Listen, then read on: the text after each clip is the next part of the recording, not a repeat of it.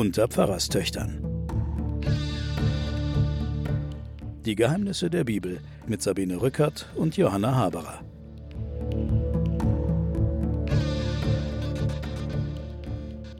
Willkommen zu den Pfarrerstöchtern und den Geheimnissen der Bibel. Bei mir sitzt meine Schwester Johanna Haberer, Professorin für Theologie und Medien in Erlangen. Hallo Sabine. Ich selbst bin Sabine Rückert, stellvertretende Chefredakteurin der Zeit. Und wir befinden uns in der Folge 3 der Staffel David und Saul. Würde ich mal sagen, ne? Man kann sagen David und Saul, David und Jonathan, David und Michael, alle rund um David. Ja. Also Davids Aufstieg. Die erste Staffel war ja Saul und sein Niedergang. Jetzt kommt der Kampf des David gegen den Saul und umgekehrt und Davids Aufstieg. Die dritte Staffel wird dann David als König sein, aber da kommen wir noch lange nicht hin. Jetzt müssen wir uns erst hier durchkämpfen, so wie David selbst ja auch. Interessant ist, dass bei dieser dritten Folge dieser David-Saul-Geschichte die beginnt mit einer ganz langen Zwiesprache. Es ist fast wie auf einem Theaterstück. Mhm. Eine lange Unterhaltung wird hier wiedergegeben zwischen David und seinem Busenfreund Jonathan. Ja, was hat es nun mit David und Jonathan auf sich? Ich fange jetzt einfach mal an mit der Geschichte, dann können ja. wir uns ja drüber unterhalten.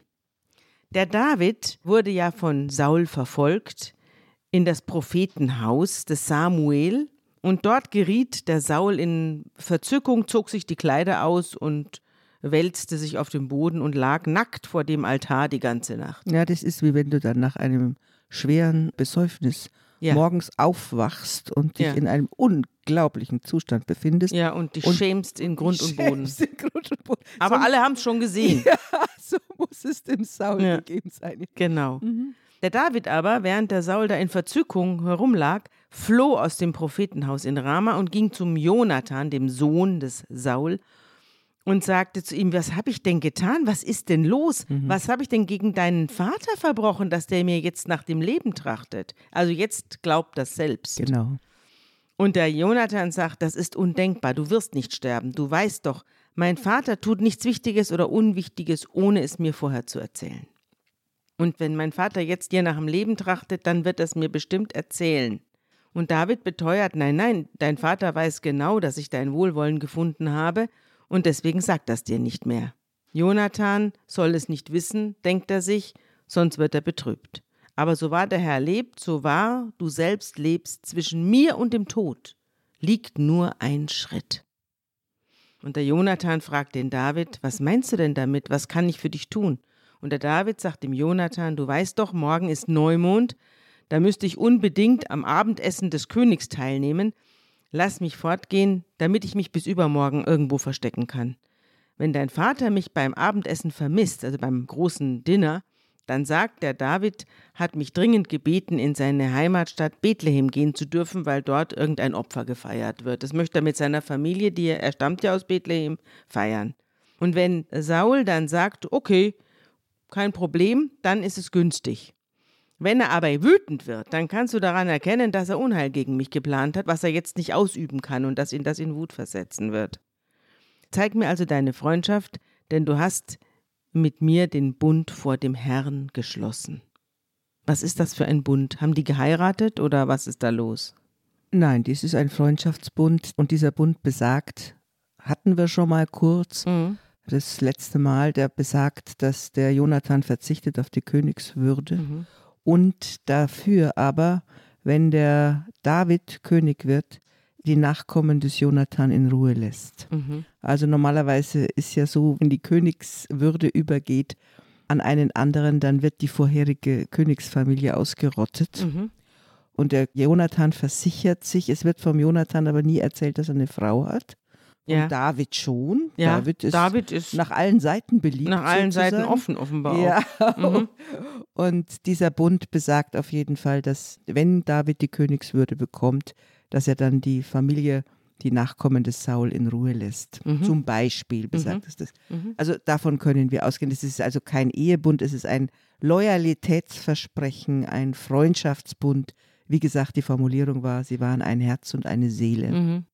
Also es gibt aber Interpretationen, des Verhältnisses von Saul und David sowie des Verhältnisses von Jonathan und David, dass es Liebesbeziehungen gewesen sein sollen. Ja, dazu werden wir beim Abendessen am Neumondsfest kommen. Dann erzähle ich jetzt weiter, dann Ja. kommen wir später drauf. Ja. Ich habe nämlich auch das eine oder andere recherchiert und Ja. dann können wir uns darüber unterhalten.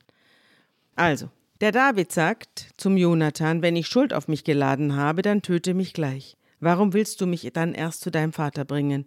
Und der Jonathan sagt, das darf nicht geschehen. Sobald ich sicher weiß, dass mein Vater beschlossen hat, dir etwas zu tun, will ich es dir auf jeden Fall mitteilen.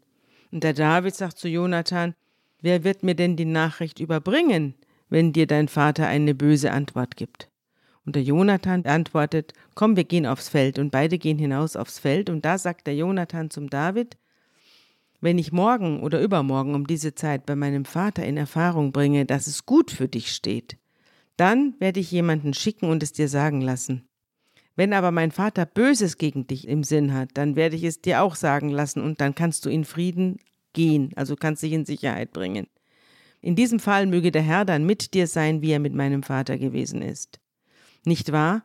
Wenn ich dann noch am Leben bin, sagt Jonathan, wirst du entsprechend der Huld des Herrn an mir handeln, wenn ich aber umkomme, dann entzieh meinem Hause niemals die Gunst, selbst wenn der Herr jeden der Feinde Davids auf dem Erdboden ausrottet. Das ist wieder das. Jonathan rechnet also mit seinem eigenen Tod. Ja, und jetzt wieder den Hinweis, lass unser Haus leben. Ja, lass unsere Familie in Ruhe. Ja, Er ähm, geht aber- davon aus, dass David König sein wird. Ja, und wir sind jetzt schon in der Sphäre des Hochverrats. Ja. Die treffen sich auf dem Feld, machen Zeichen aus, und zwar wie man es auch in der Tyrannei erlebt. Also Ja. es darf uns niemand belauschen, wir gehen weit raus, Mhm. wir treffen uns dort, es darf uns niemand belauschen und wir stellen jetzt dem König eine Art von Falle. Wir Mhm. wollen also gucken, was der ersinnt und dazu machen wir ein Szenario, ein kleines Ja, Theater. ein kleines Szen Ja. Denn fragen können wir ihn nicht, er lügt uns an. Ja. Also müssen wir auf andere Weise rauskriegen, was Ja. er wirklich will. Ja. Und, Und der er- Jonathan rechnet aber damit, dass er selbst, wenn ich umkomme, sagt er, er rechnet damit, dass der Saul ihm dahinter kommt und dass er dann getötet wird. Ja, Mhm. aus verschiedenen Gründen. Und so schloss Jonathan einen Bund mit dem Hause David. Mhm. Ja, interessant, ne? Und der Jonathan lässt den David bei seiner Liebe zu ihm schwören. Und er selbst liebte ihn wie sein eigenes Leben. Das muss man herausheben, dass es diese Beschreibung der Liebe zwischen Menschen im Alten Testament und im Neuen ein bisschen häufiger, aber im Alten Testament so gut wie nie gibt. Mhm. Also, dass ein Gefühl, Mhm. ich liebe dich mehr als mein eigenes Leben, Mhm. dass das beschrieben wird, gibt es zum Beispiel an der Stelle, wo Gott Abraham auffordert, Isaak zu opfern. Mhm. Nimm deinen Sohn, Komma, den du liebst. Mhm. Ja. Das ist zum Beispiel so eine Stelle. Oder bei der Geburt des Samuel oder wie die Hannah so traurig ist Mhm. mit dem Elkanah, wie die Hannah so traurig ist, weil sie kein Kind bekommt und er dann sagt, bin ich dir nicht mehr wert als zehn Söhne. Mhm. Also, dass sozusagen ein emotionales Empfinden zu einem anderen beschrieben wird. Das wird zwischen David und Michael gar nicht beschrieben, außer dass sie ihn, ein bisschen in ihn verliebt ist. Aber sie wird ihn dann später verabscheuen. Aber dazu Ja. kommen wir noch. aber ein bisschen in ihn verliebt ist Mhm. damals, dann in Mhm. der Frühzeit. Mhm. Aber hier ist ganz auffällig, Mhm. dass von einer großen Liebe, ich liebe dich mehr als mein Leben, gesprochen wird. Also es kann sich durchaus um eine Liebesbeziehung handeln. Ja, Dann sagt Jonathan zu David, morgen ist Neumond, du wirst vermisst werden, denn man wird deinen Platz beobachten. Mhm. Also ist auch interessant, ne? das ist Palastintrigen hoch drei. Man wird deinen Platz beobachten übermorgen, aber geh weit hinab an den Ort, wo du dich am Tag der Tat versteckt hattest. An was für einem Tag der Tat? Man weiß es nicht, ne? nee. Man weiß nicht, was für eine Tag der Tat gemeint ist. Also hier steht es auch in den Fußnoten, habe ich nachgeguckt, da steht, welche Tat gemeint ist, wird aus dem hebräischen Text nicht deutlich. Ja, vielleicht Treffpunkt zwischen Jonathan und David. Ja. Und setz dich neben einen Stein, ich werde dann drei Pfeile in deine Nähe schießen, als ob ich in ein Ziel treffen wollte. Denn gib acht, ich schicke dann meinen Diener, und sage zu ihm, geh, such nach den Pfeilen. Wenn ich dem Diener aber ausdrücklich sage, pass auf, die Pfeile liegen von dir aus näher bei mir und hol sie bitte, dann steht es günstig für dich. Und es liegt nichts vor, was der Saul gegen dich hätte. Wenn ich aber zu dem Diener sage, pass mal auf, ich glaube, die Pfeile liegen weiter draußen, dann geh weg, denn der Herr schickt dich fort. Bei dieser Vereinbarung bleiben sie und der David versteckt sich und der Jonathan geht zurück und geht zum großen Neumondsfest mhm. an den Hof des Saul. Der Herr schickt dich fort, also er geht immer der noch Herr davon aus, fort, ja. geht immer noch davon aus, dass der Geist des Herrn über dem David liegt. Ja, und dass dem nichts passiert, was nicht ja, Jahwe will. So ist. Mhm. Und der König kam und setzte sich an seinen gewohnten Platz an der Wand und Jonathan setzt sich ihm gegenüber und Abner, das ist der Vetter Feldherr. des Königs, mhm. ja, der Feldherr und der Cousin, mhm. setzt sich an die Seite Sauls, aber der Davidplatz blieb leer. Der war wohl auf der anderen Seite ja. des Saul. Mhm. Ne? Der Davidsplatz blieb leer. War ja sein Waffenträger? Ja. Waffenträger ist ein hoher Offizier. Ah ja, also da mhm. saß der Saul zwischen mhm. seinem Vetter Abner, der Feldherr war, und vertrauten David. Ne? Und gegenüber saß sein Sohn Jonathan. Und der Saul sagt an diesem Tag nichts, denn er dachte bei sich, es ist ihm etwas zugestoßen, was ihn unrein sein lässt. Sicher ist er nicht rein. Also der denkt, es ist ein Zufall, dass er nicht da ist. Der hat irgendetwas gemacht, was ihn jetzt hm, nicht. Ja, das ist, äh, der hat Geschlechtsverkehr gehabt, heißt es. Ach so, und dann darf man nicht zum Essen gehen. Nein, dann soll man am Neumondsfest nicht zum Essen gehen. Aha. Mhm. Aber als er am zweiten Tag, am Tag nach dem Neumond, wieder nicht zum Abendessen erscheint, da sagt der Saul zum Jonathan, warum ist denn der Sohn Isais gestern und heute nicht zum Essen erschienen? Mhm. Da sagt er nicht David, sondern er sagt der Sohn Isais, mhm. ja. Und dann sagt der Jonathan zu seinem Vater, David hat mich dringend gebeten, nach Bethlehem gehen zu dürfen. Und er wollte dorthin, weil da findet ein Opfer für seine Sippe statt. Und sein Bruder hätte ihn selber aufgefordert, bitte zu kommen. Und wie der Saul jetzt reagiert, das hören wir uns jetzt an.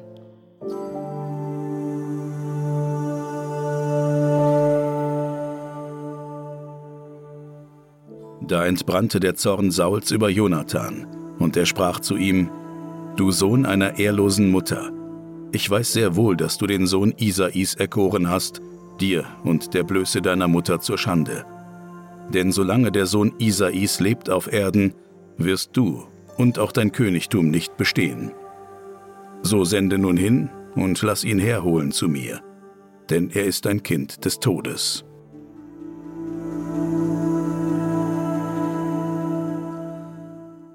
Okay, es ist keine gute Entschuldigung, weil der Saul nicht darüber informiert wird, dass dieses Opferfest der Familie nur einmal im Jahr stattfindet. Also der Jonathan gibt so eine halbscharige Entschuldigung, gibt auch keinen Hintergrund, lässt sich da auf diese Weise angreifbar machen.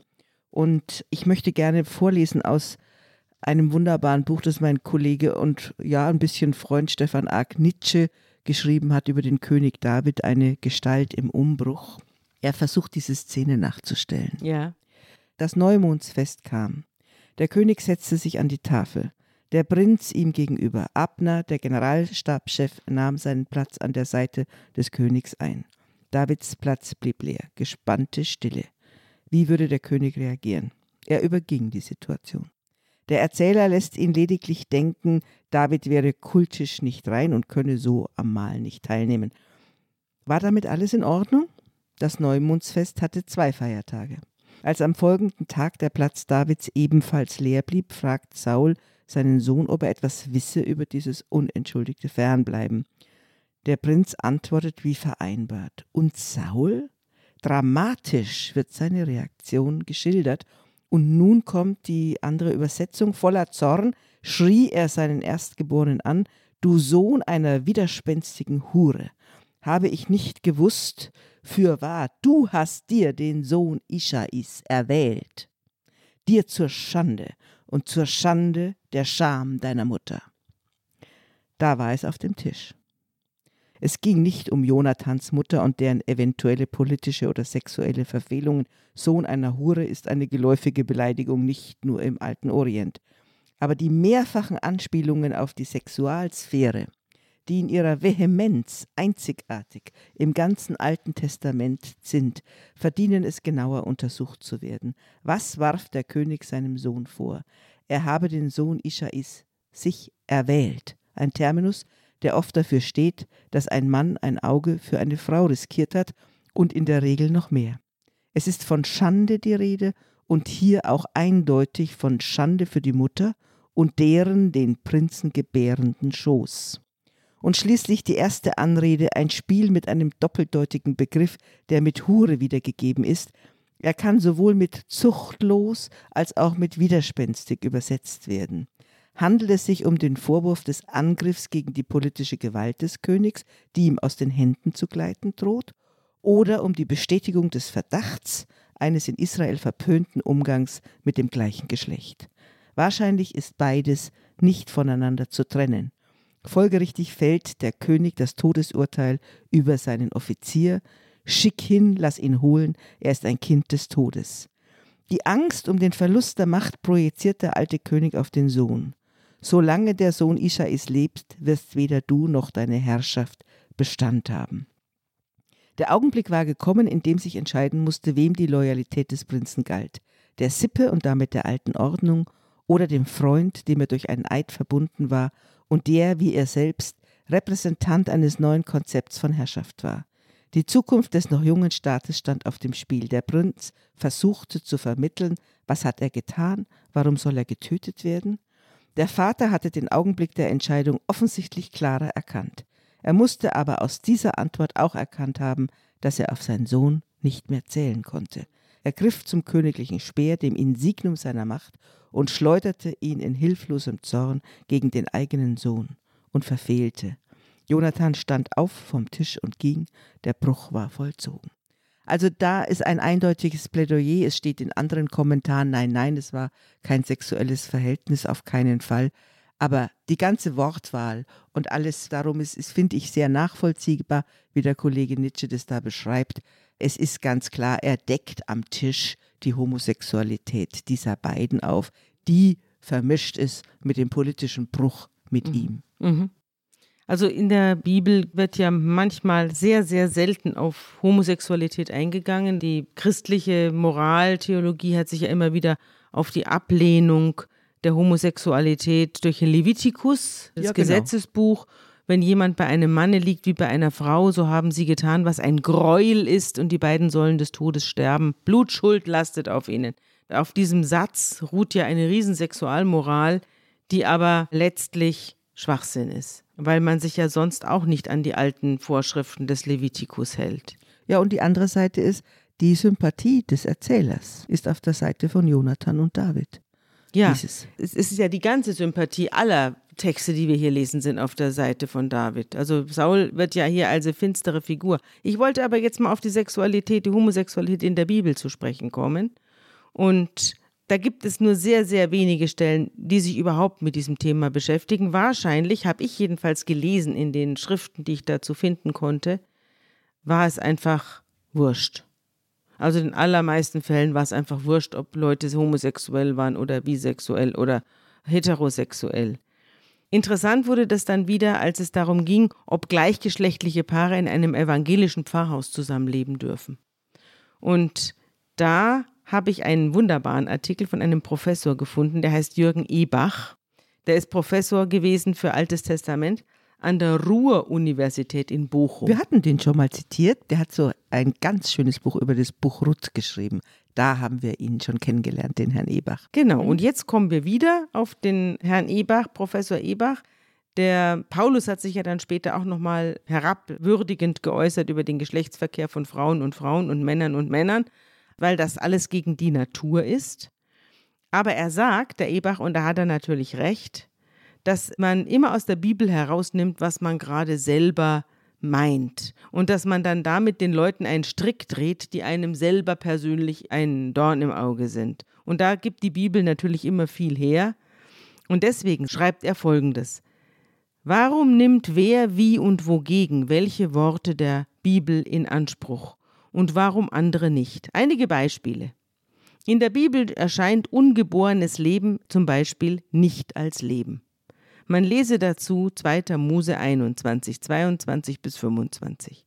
Niemand in der Kirche wird heute das als zureichende biblische Norm in der Abtreibungsfrage ansehen. Ich denke auch an die Reinheitsvorschriften etwa im dritten Mosebuch. Was beispielsweise darf man essen und was nicht. Dieses Thema nimmt in der Heiligen Schrift sehr viel mehr Raum ein als alle Bemerkungen über homosexuelle Praktiken. Mit derselben Begründung, es sei Gott ein Gräuel, wird dort vieles ins Unrecht gesetzt, was heute niemand einer Pfarrerin oder einem Pfarrer verübeln würde.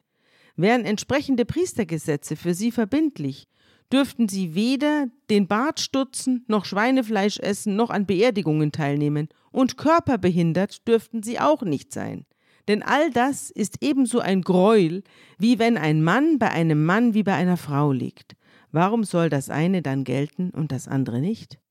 Und wie steht es mit dem sogenannten Blutgenuss in der Apostelgeschichte? Mit höchster Autorität nämlich von den Repräsentanten der Jerusalemer Gemeinde, unter ihnen Petrus und Jakobus, und von Paulus gemeinsam formuliert allen untersagt bleibt, die Jesus als den Messias anerkennen. Also kein Blut essen darf man, ne?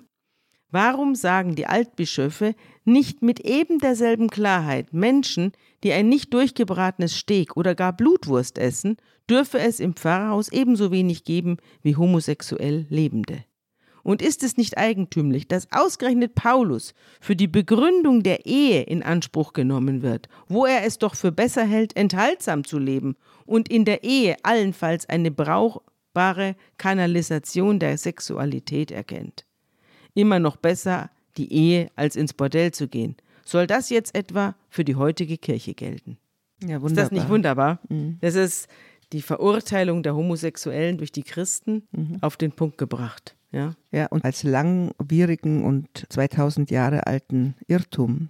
Ja. Auch Fehlinterpretation. Man muss natürlich ganz klar sagen, das hatten wir schon mal erwähnt, dass der Paulus in seiner Verurteilung der Homosexualität im Grunde genommen kulturelle Praktiken des Hellenismus und der griechischen Jungenliebe, yeah. die ja da vollständig akzeptiert war, gegen die angerannt ist. Ja. Es ist ein kontextuell zu verstehende Ablehnung. Man wollte sich abgrenzen mhm. und dann musste man was finden. Ja, und wir müssen auch dann gleichzeitig auch sagen, ich glaube, es wurde gehandhabt, wie es heute auch in den arabischen Völkern mhm. gehandhabt wird. Es kommt darauf an, dass einer seinen Mann steht und Kinder zeugt und sozusagen der Familie Erben schenkt. Aber was er sonst macht, interessiert eigentlich keinen. Natürlich gibt es in der arabischen Welt bisexuelle und homosexuelle Männer und häufig auch homosexuelle Beziehungen, bevor sie heiraten. Und ich nehme an, dass das wahrscheinlich in dieser alten Kultur, von der wir gerade reden, auch, auch so, so ist. War aber dass es jetzt mal thematisiert ja, wird ja. und dass es als Grund des Bruchs zwischen Vater und Sohn gesehen wird, als den eigentlichen Bruch. Nicht der politische Bruch ist es, sondern du hast auch noch mit meinem Gegner ein Verhältnis. Mhm. Genau. Ja. Nichts anderes hat er ja gesagt, sozusagen in der Öffentlichkeit des Hofes. Das ist eigentlich sensationell erzählt. Und zum ersten Mal, wenn man es wirklich lesen kann, der Erzähler steht auf der Seite der beiden jungen Männer mhm. und es wird als der Grund für einen Familienbruch gezeichnet. Mit einem anschließenden Anschlag des Saul, der ja schon dreimal den Speer gegen den David geschleudert hat, jetzt auch noch auf den eigenen Sohn. Genau. Er will ihn also Choram Publikum ja. aufspießen. Tragische und ganz hochdramatische. Aber Szene. wie immer haut er daneben, der Saul. Wie immer erwischt er ihn nicht. Ja, Gottes Geist ist bei den beiden. Ja. Ja, ja. Und der Jonathan steht voller Wut auf und isst nichts an diesem Tag, denn er war bekümmert wegen David, weil sein Vater ihn so beschimpft hatte. Und am nächsten Tag geht Jonathan, wie er mit David verabredet hat, aufs Feld hinaus und ein junger Diener ist bei ihm und er sagt zu dem Diener, Lauf, such die Pfeile, die ich abschieße. Wie ausgemacht, das haben wir ja schon gehört. Du hast recht, es ist genau so, dass man sich inzwischen vor einem Tyrannen schützen muss. Das ja. ist hier eine Tyrannei inzwischen von dem Saul. Und der Diener läuft und will den Pfeil suchen. Und als er an die Stelle kommt, wo Jonathan den Pfeil hingeschossen hat, da ruft der Jonathan dem Diener zu, liegt der Pfeil nicht von mir aus gesehen noch weiter draußen? Und das ist natürlich das Zeichen für David. Ja. Und der Diener hebt den Pfeil auf und bringt ihn zu seinem Herrn zurück und er ahnt nichts, worum es in Wirklichkeit ging. Nur Jonathan und David wissen jetzt von der Vereinbarung und wissen auch, was das bedeutet. Und der Jonathan gibt dem Diener die Waffen und sagt, geh, bring sie zurück in die Stadt. Und als der Diener weg ist, da kommt David aus dem Versteck neben dem Stein, wirft sich mit dem Gesicht zur Erde und verneigt sich dreimal tief vor Jonathan. Dann küssen sie einander und weinen. Und David hörte nicht auf zu weinen. Also ein Abschied von einem Freund, sieht anders aus. Ja. Und David sagte zu ihm, Geh in Frieden für das, was wir beide im Namen des Herrn geschworen haben, sei der Herr zwischen mir und dir, zwischen meinen und deinen Nachkommen auf ewig Zeuge. Und dann trennen sie sich. Es ist fast doch ein Eheversprechen. Und David bricht auf und verschwindet aus der Gegend. Und jetzt muss er irgendwo Zuflucht suchen. Er ist jetzt völlig am Arsch. er ist mittellos, er hat sagen, nichts zu ja. essen, er hat kein Geld, Er ist am er Eimer. hat keine Waffe, er hat nichts. Er hat keinen Freund, Nee. er hat nichts. Seine Frau ist Mhm. weg, sein Schwiegervater ist weg, er wird gesucht, er ist vogelfrei. Ja. Und jetzt, was macht er? Er geht in die Stadt Nob. Das ist eine heilige Stadt, oder? Ja, das ist eine Priesterstadt, da wohnen die Priesterfamilien. Und da geht er hin und wendet sich an den Chef dort, den Priester Ahimelech. Und Ahimelech kommt dem David entgegen und sagt, warum bist du denn ganz allein? Du bist doch hier der Ziehsohn des Saul. Warum? Der Waffenträger, der immer drei, vier Helden um sich genau, herum und, hat. der, und man Mhm. zieht ja auch nicht alleine durch die Gegend ohne Polizei und so. Da ist man ja angreifbar. Und er sagt, warum bist du denn so allein? Und da David, der lügt jetzt den Priester an und sagt, der König hat mir einen geheimen Auftrag gegeben und hat zu mir gesagt, keiner darf was davon wissen in der Sache, in der ich dich sende. Das ist alles hochgeheim, darum habe ich meine Leute zurückgelassen. Hast du vielleicht was zu essen? Genau. Hast du was da für mich? Ich brauche fünf Brote. Gib mir, was du sonst noch so finden kannst. Und der Priester gibt dem David zur Antwort, gewöhnliches Brot habe ich aber nicht. Ich habe nur heiliges Brot. Das sind die Schaubrote, die Das auf sind die Schaubrote, aber sind die nicht schon versteinert? Nee, die sind, werden jede Woche ausgetauscht. Ah, Mhm. Die werden dann schon gegessen. das sind die Schaubrote zum... auf dem Altar. Ja, also heiliges Brot auf dem Altar. Ja. ja. Aber dann müssen sich die jungen Männer von Frauen ferngehalten haben, wenn man diese Brote genießen will. Und der David antwortet dem Priester, ich habe mich schon seit Tagen von Frauen ferngehalten. Als ich auszog, waren die Waffen der jungen Männer geheiligt, wenn dies auch ein gewöhnlicher Marsch ist, so wird er doch durch die Waffen geheiligt. Und dann gibt der Priester ihm heiliges Brot. Mhm. Also wenn die auf Kriegszug sind, dann kommt auch häufiger das Motiv, dass man sich von Frauen fernhält. Ja, sind auch keine da in der Regel, wenn man auf Kriegszug ist. Ja, und dass man das sozusagen als eine Art von, ja genau, sexuellem Fasten betrachtet. Ja, aber das ist doch bei den Fußballern auch so. Die Fußballer, wenn die bei den Weltmeisterschaften und Europameisterschaften, da dürfen doch auch die Frauen nicht kommen. Und dürfen Weil sie das heißt, die müssen den ganzen Saft ins Spiel tun. Oder? Genau, so ist es bei So dem ist es Krieg hier auch. Ja, genau. Da gab ihm der Priester heiliges Brot, denn es gab dort nur die Schaubrote, die man von dem Tisch vor dem Angesicht des Herrn entfernt, um an dem Tag, an dem sie weggenommen werden, frisches Brot wieder aufzulegen. Es ist so ehrlich gestanden, wie wenn einer von uns in die Kirche ginge und würde sagen, ich habe nichts zu essen, und dann würde man die, Abendmahlsbrot die, Abend, bekommen. Ab, die Abendmahlsoblate kriegen. Ne? Ja, Und genau. dann würde man die mitnehmen als Pausenbrot. ja, aber das ist schon damals noch richtiges Brot. Also Ja. ja, es gibt aber auch bei uns Gemeinden, in denen Ja. richtiges Brot ausgeteilt wird und nicht so ein genau. Pappendeckel. Also kommen in die Kirche und dann sagt er, ich habe noch was übrig vom Abendmahl, ich gebe dir das Brot mit. Gibt es viele Kirchen, in denen beim Abendmahl äh, Weißbrot ausgeteilt So wird. ist es. So muss man sich das vorstellen. Ja. Oder wenn man sich den Wein, also bei den Evangelien gibt es ja beim Abendmahl richtigen Wein, wie wenn man sagt, ich nehme da eine Flasche mit, so Genau. ungefähr, ne? Damals hielt sich dort im Heiligtum des Herrn einer der Knechte Sauls auf, ein Edomiter namens Doeg. Mhm. Was tut denn der im Heiligtum? Ein Edomiter. Und was hat es mit dem Edomiter auf sich? Naja, die Edomiter sind ein Volk. Edom haben wir ja schon häufiger im Thema gehabt. Das ist also jenseits von Israel Richtung Osten.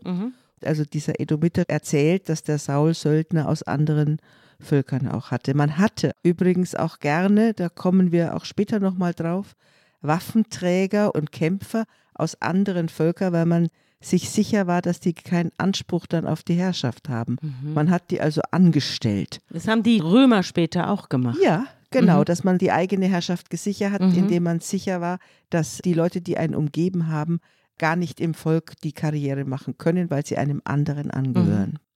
Und der Edomiter gehörte offensichtlich da zur Gefolgschaft und war zufällig da. War er zufällig da oder war er Spitzel? Darüber kann man jetzt wir nicht, spekulieren, ne? aber er war da auf jeden Fall. Ja. Aber er wird beschrieben als einer, der eben als Ist Kämpfer. kein Jude, ne? Nein, nein, es ist kein. also ist kein, Israelit. Juden gibt es ja noch gar nein, nicht. Er ist kein Israelit, Mhm. sondern er ist eben, würden wir sagen, Jordanier. Und der sitzt da, also kriegt das mit. Und David fragt den Ahimelech, hast du auch einen Speer oder ein Schwert, womit ich mich verteidigen kann? Denn ich habe nichts mitnehmen können. Der Auftrag des Königs war so dringend und so geheim. Und der Priester sagt, ja, ich habe hier das Schwert des Philisters Goliath, den du im Terebintental erschlagen hast. Das liegt hier, in einen Mantel eingewickelt. Und wenn du es mitnehmen willst, nimm's mit. Aber sonst habe ich nichts an Waffen. Und dann sagt der David, kein anderes wäre besser. Gib's mir her. Also er ist jetzt ausgestattet mit geheiligten Lebensmitteln und er ist ausgestattet mit dem ja, sagenhaften Schwert. Ja, das ist ja wie bei der König Artus. ja genau.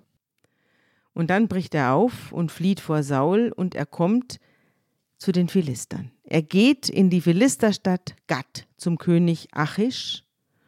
Und die Diener des Achish sagen zu ihrem Herrn, ja, sag mal, ist das nicht der David, der König des Landes? Die sagen schon, er sei der König. Ja, ja. Ja? Gut, ist das nicht der David, der ja. König des Mhm. Landes ist? Ist das nicht der, von dem man beim Reigentanz singt, Saul hat tausend erschlagen, David aber zehntausend, Klammer auf, von uns, Klammer zu. Und der David, der merkt, dass er erkannt worden ist und fürchtet sich. Und als er dann nach Gad reinkommt, merkt er, dass seine Identität aufgedeckt worden ist. Und darum tut er so, als wäre er verrückt. Er verstellt sich und Geifert. stammelt da herum und lässt sich die Geifert. Spucke aus dem Mund laufen und kritzelt wahnsinnige Sachen ans Tor und tut so, als hätte er nicht alle Tassen im Schrank. Und der Achish sagt zu seinen Dienern, ja schaut mal, der Mann ist verrückt, warum bringt ihr ihn zu mir? Und dann sagt er einen wunderbaren Satz, der heute auch wunderbar in die Zeit der Querdenker und äh, Märchenerzähler passt. Er sagt, gibt es bei mir nicht schon genug Verrückte, müsst ihr auch noch diesen Mann zu mir herbringen. ist das nicht lustig?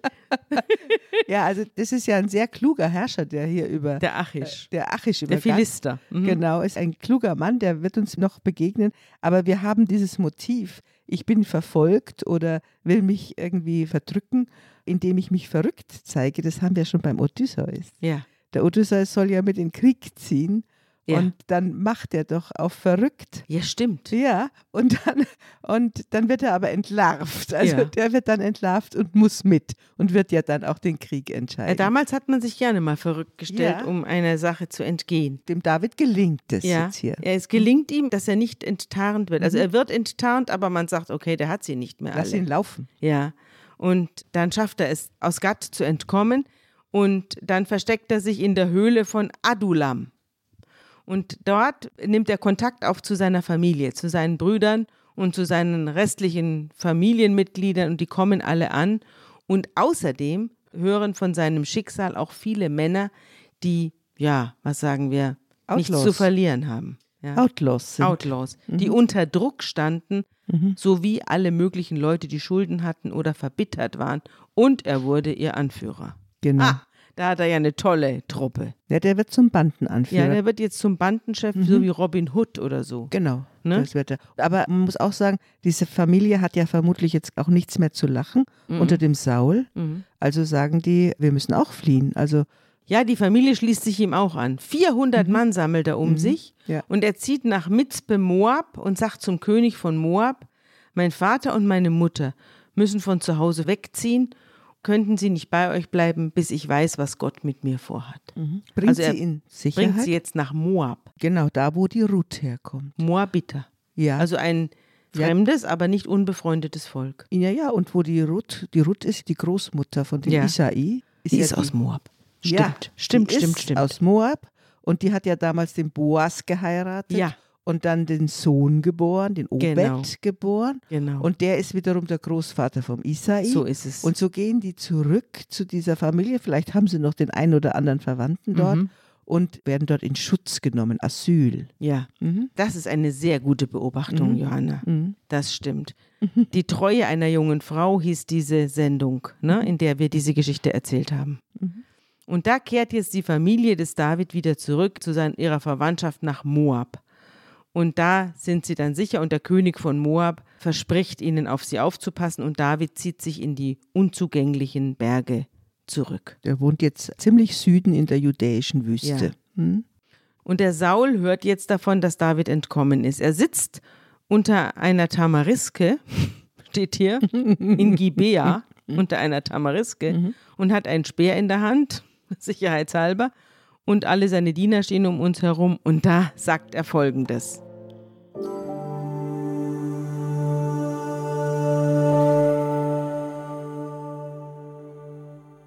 Da sprach Saul zu seinen Knechten, die um ihn standen: Hört, ihr Benjaminiter, wird der Sohn Isais euch allen auch Äcker und Weinberge geben und euch alle zu Obersten über tausend und über hundert machen, dass ihr euch alle verschworen habt gegen mich und niemand da ist, der es mir zu Ohren brächte, dass mein Sohn sich mit dem Sohn Isais verbunden hat? Ist niemand unter euch, der sich um mich grämte und der es mir zu Ohren brächte, dass mein Sohn meinen Knecht gegen mich aufgereizt hat, dass er mir nachstellt, wie es jetzt geschieht.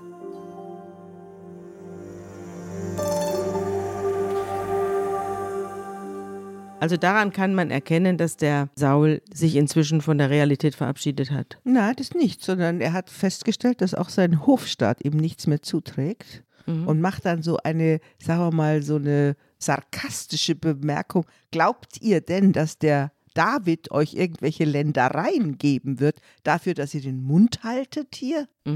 Also er stellt fest, es gibt niemanden, der ihm was zuträgt. Wir werden sehen, es wird ihm ja dann jemand was zutragen. Aber von seinem eigenen Hofstaat Hat er nichts zu erwarten. merkt er, hat er nichts zu erwarten. Die haben noch nicht mal gesagt, der ist weg. Also der ist ja jetzt schon ein paar Wochen weg, ja. Die haben nicht gesagt, der ist geflohen und übrigens, man hat ihn dort und dort gesehen. Und er vermutet äh, hinter der ganzen Intrige seinen eigenen Sohn. auch das, ja. Und das stellt er fest und ich glaube mit einer gewissen Klarsicht. Aber und, auch mit einer gewissen Paranoia, ja, Johanna. ja, Ja. Also der Jonathan hat es nicht auf das Leben seines Vaters abgesehen. Nein, er unterstellt es ihm aber. Ja. ja. Er sagt doch, dass mein Sohn meinen Knecht dazu angestiftet hat, Ja. mir aufzulauern, wie Ja. es jetzt der Fall ist. Ja, da hast du recht. Ja. ja.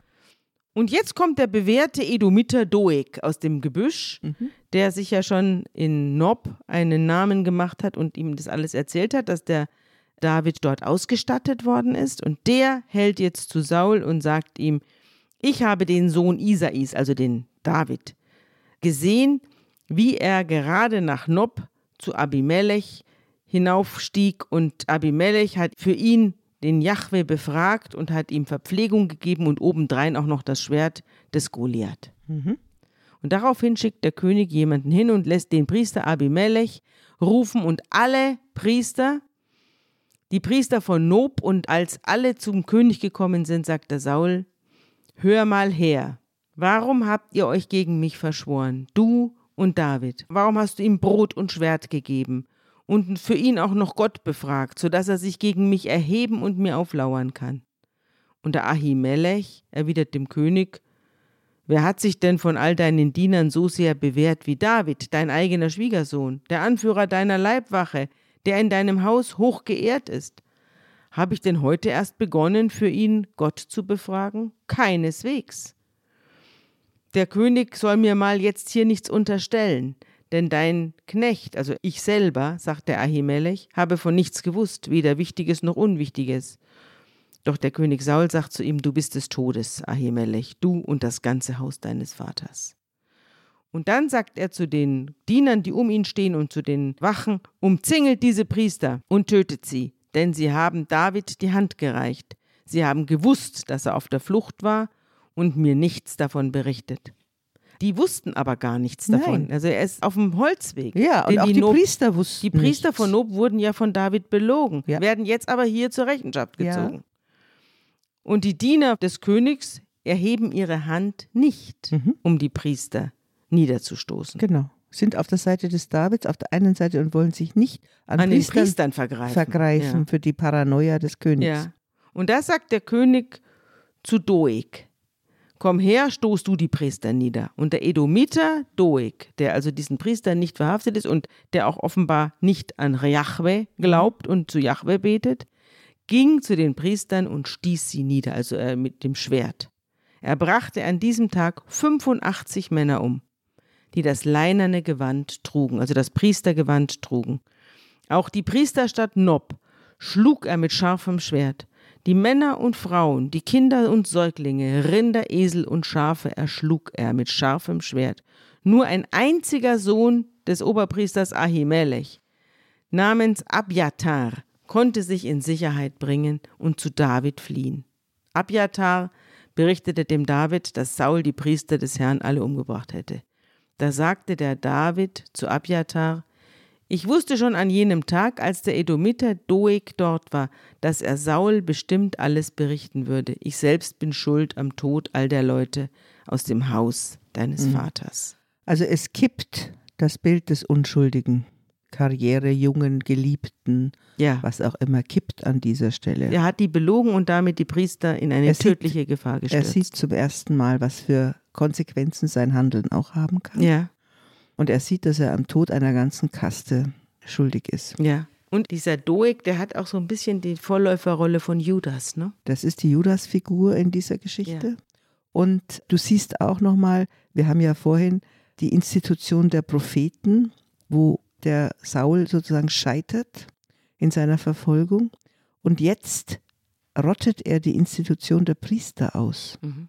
Er hat also die, die die Rituale und die Kulte vollziehen, die tötet er. Das heißt, die nächste Institution, die wichtig ist in diesem Volk Israel, die wird jetzt getötet, sodass auch diese Institution nicht mehr für den Saul stehen kann.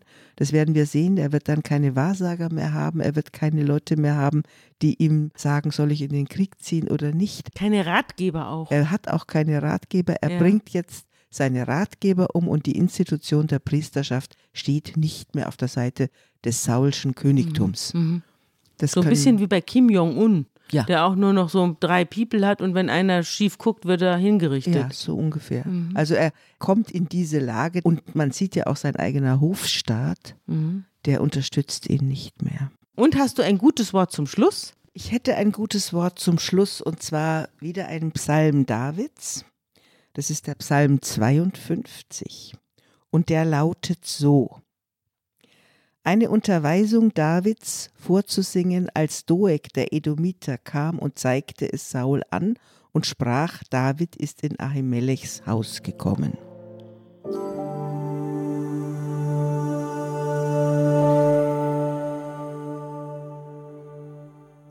Was rühmst du dich der Bosheit, du Tyrann, da doch Gottes Güte noch täglich währt? Deine Zunge trachtet nach Schaden wie ein scharfes Schermesser, du Betrüger. Du liebst das Böse mehr als das Gute und redest lieber Falsches als Rechtes. Ich aber werde bleiben wie ein grünender Ölbaum im Hause Gottes. Ich verlasse mich auf Gottes Güte immer und ewig.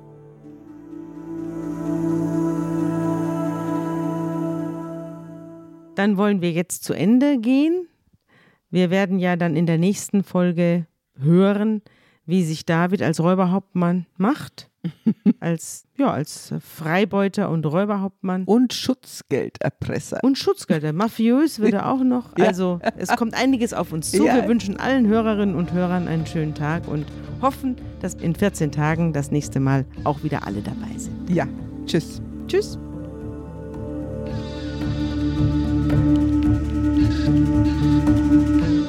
Unter Pfarrerstöchtern ist ein Podcast der Zeit und von Zeit Online. Produziert von Pool Artists.